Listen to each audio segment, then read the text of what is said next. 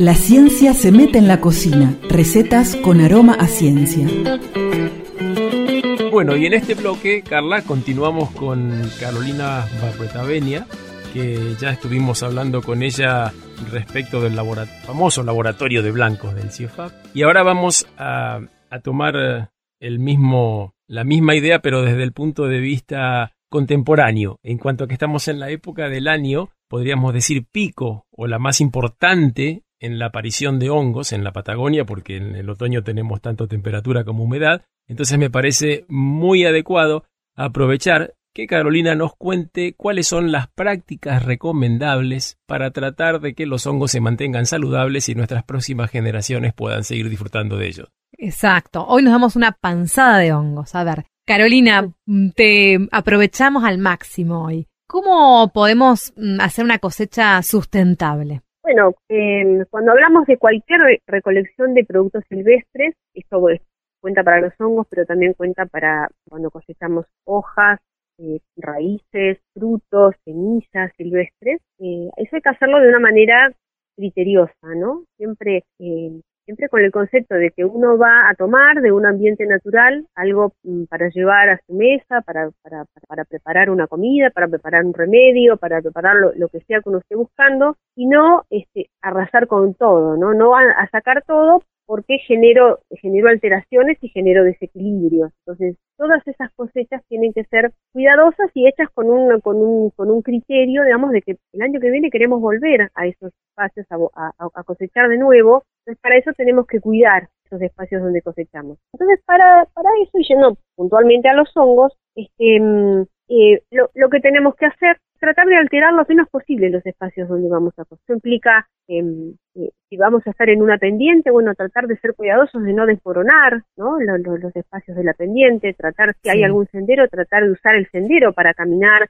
no pisotear por fuera, digamos, de esos espacios, no remover innecesariamente el suelo, en el caso que los hongos se encuentran en el suelo, siempre llevar un cuchillo. El cuchillo tiene una doble eh, eh, función y necesidad por un lado para tratar de no, de no arrancar, de no romper, ¿no? Algunos hongos forman nidos en los suelos, entonces, eh, como las morillas, por ejemplo, entonces el, hecho de cortar y dejar el cabito en el suelo nos asegura que, que, ese, que, todo lo que está debajo, del, que es la parte importante del hongo que nos queda en, la naturaleza, queda este, intacto, protegido para, para, para seguir ahí su, su ciclo. Por otro lado, cosechar limpio, ¿no? porque los hongos no se, no se deben lavar, solo lo que te toca hacer es cosechar de la manera más limpia posible para este, poder procesarlos después este, sin tener que lavarlos. Otra cosa importante es llevar recipientes adecuados para hacer la cosecha. Los hongos son organismos vivos que siguen respirando después que los cosechamos. Entonces, si llevamos bolsas de plástico,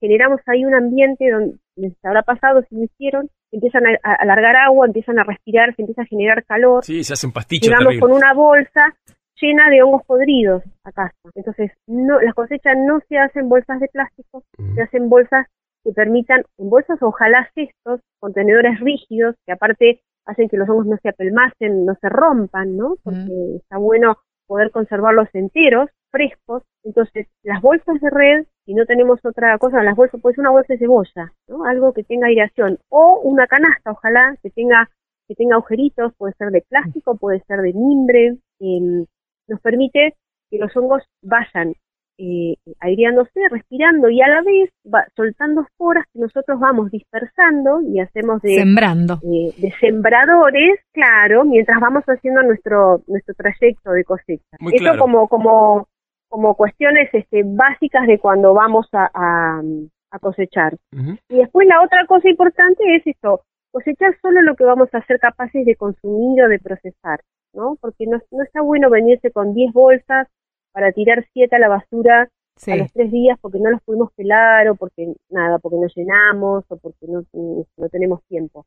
Entonces, eh, hacer cosechas silvestre implica eh, eh, ser conscientes, ¿no? De, que, de que eso, que estamos, que estamos sacando un recurso de un ambiente natural, entonces saquemos lo que vamos a, lo que vamos con lo que necesitamos, lo que vamos a poder consumir. Lo demás dejémoslo para que quede en ese ambiente, para que esas esporas que están en ese carpóforo este, eh, que dejo ahí sigan su, su, este, su ciclo, ¿no? Eh, y también en ese sentido no cosechar hongos que son o muy pequeñitos, que, que, que, requieren todavía madurez, o hongos que están sobremaduros y que tienen mala calidad y que los vamos a terminar tirando a la basura, preferible dejarlos, dejarlos en el bosque. Esto, no traerlos. esto que nos comparte Carolina es eh, se puede también extrapolar a otras cosechas, ¿no? De frutas, de Totalmente. otras, Exactamente. de otros productos que nos ofrecen nuestro ambiente de aquí de la cordillera.